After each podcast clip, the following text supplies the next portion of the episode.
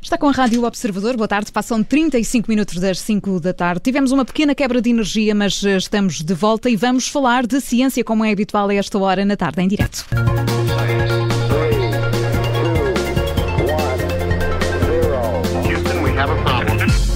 Equipa da Universidade de Coimbra participou numa investigação que descobriu novas pegadas de dinossauros carnívoros eh, do Jurássico no Cabo Mondego. A investigação foi publicada na revista científica Paleo World e revela novidades sobre ambientes e os modos de vida destes animais. E para nos falar sobre esta descoberta, temos connosco o professor Pedro Proença Cunha, professor catedrático do Departamento de Ciências da Terra da Universidade de Coimbra. Agradeço desde já a disponibilidade. Pedro Proença Cunha, muito falamos eh, nós de dinossauros, de pegadas de dinossauros. Estas em particular, como e onde é que foram descobertas? Muito boa tarde. Eh, é sempre um gosto tentar falar sobre um tema que. É um tema que entusiasma muita gente. Exato. Uma, uma, um, muito, muitas pessoas eh, em todo o lado, inclusive em Portugal. Nós temos um, um registro fabuloso e, e devemos acautelá-lo. Eh, relativamente uh, ao estudo que foi feito, portanto, eu sou da Universidade de Coimbra, mas este estudo foi feito também com outros colegas, nomeadamente Ismar Carvalho, que é, que é professor na, unidade, eh, na Universidade Federal do Rio de Janeiro, e Silvério Figueiredo, que é do Instituto Politécnico de Tomar. Eles próprios, até mais especialistas em pegadas e em paleontologia. Portanto, eu uh, estou mais especializado em questões da estatigrafia, da sedimentologia. Ora bem, uh, nós estudamos no, no Cabo Mondego, portanto, o Cabo Mondego é um promontório uh, onde afloram rochas mais resistentes, portanto, situado imediatamente a norte da Figueira da Foz, e aí, junto ao litoral, há muito boas condições de exposição das rochas. Portanto, neste caso, rochas sedimentares, Ehm, que, que nós podemos observar com atenção. E dentro dessa sucessão nós tivemos uh, a olhar com cuidado uh, uma sucessão de camadas que estão atribuídas, portanto estão datadas do chamado Jurássico.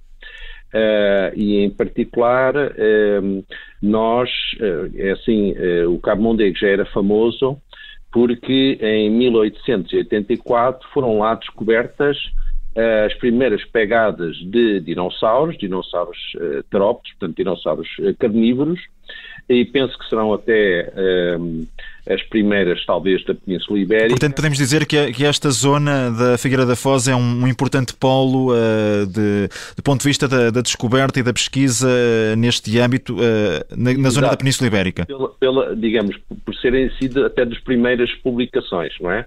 Esta foi, foi, elas foram encontradas nessa data, em 1884, portanto, até foram os operários que depois chamaram a atenção uh, de, de, que existia numa camada junto da Arribas, na, na, na área da fábrica já, uh, e depois, mas o trabalho depois só foi publicado em 1915-16 por, por Gomes. E depois, mais tarde, houve uma grande, uma outra descoberta, uh, já não nesse sítio que se chama a Pedra da Nau, mas um pouco mais para sul, num sítio que eles denominaram Lais do Costato. Aí foram geólogos do Serviço Geológico de Portugal que encontraram cerca de 60 pegadas e, um, ehm, e aí, portanto, foi feito o estudo, foram feitas publicações, portanto, e... E isso retira aqui algum grau de surpresa àquilo que agora foi encontrado ou, ou nem por isso? Ainda assim, aquilo que, que agora foi encontrado, que foi descoberto, é muito significativo?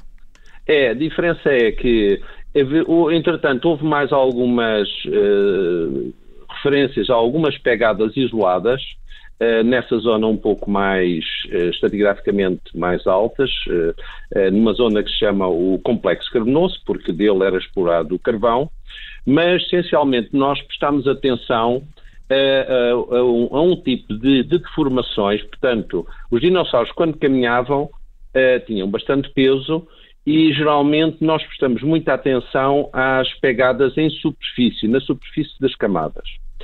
Uh, mas nós prestamos atenção a umas outras, portanto, isso no fundo são, são estruturas quase em 2D, numa superfície.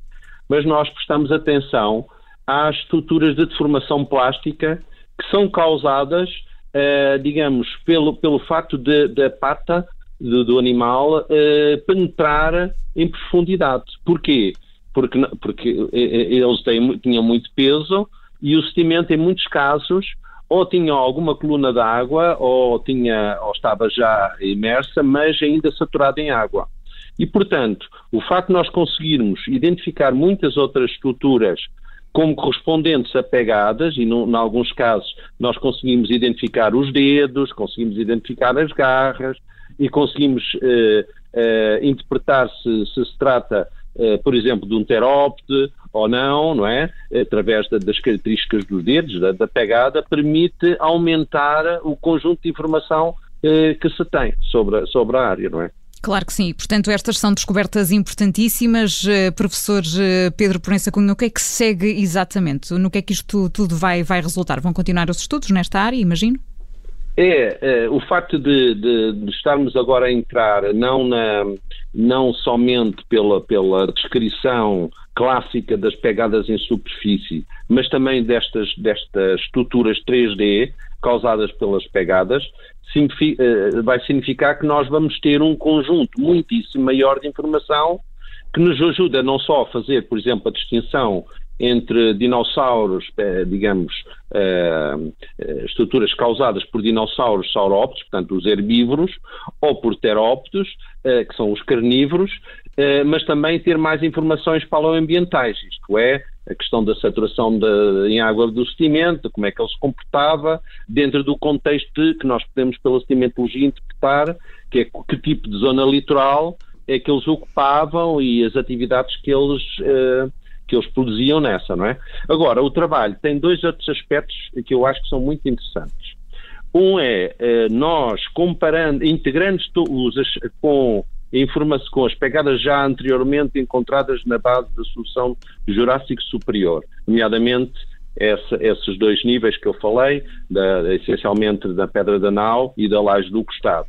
Com estas nossas, que estão essencialmente ou em calcários mais altos, se chamam calcários hidráulicos, também com muitas estruturas de deformação plástica, e outras que estão em ernitos ainda mais altos estratigraficamente, eh, nós conseguimos ter um conjunto muito maior de informação e isso permitiu-nos eh, classificar, portanto, definir quatro eh, sítios com pegadas ao longo da sucessão, com características diferentes. E, por outro lado, também a análise do, de, do conjunto de pegadas permite-nos ver que há aparentemente uma evolução no tipo de pegadas. Isto é, Enquanto que no, no início da, da sucessão do Jurássico Superior nós temos essencialmente pegadas de saurópodes, pegadas dos, dos, grandes herbívoros e dos carnívoros, dos terópodes de grande porte, eh, depois, mais tarde, vamos começar a ter um predomínio dos terópodes de menor tamanho. Isto eu acho que é um aspecto muito importante. Muito bem, professor Pedro Proença Cunha, muito obrigada por ter juntado a nós no nosso programa de ciência, ajudando-nos aqui a perceber eh, os dados divulgados por um estudo que envolveu a Universidade de Coimbra sobre pegadas de dinossauros carnívoros eh, encontradas no Cabo Mondego. O professor Pedro Proença Cunha é professor catedrático do Departamento de Ciências da Terra da Universidade de Coimbra e junta-se à tarde em direto. Amanhã, quinta-feira, voltaremos a falar de ciência.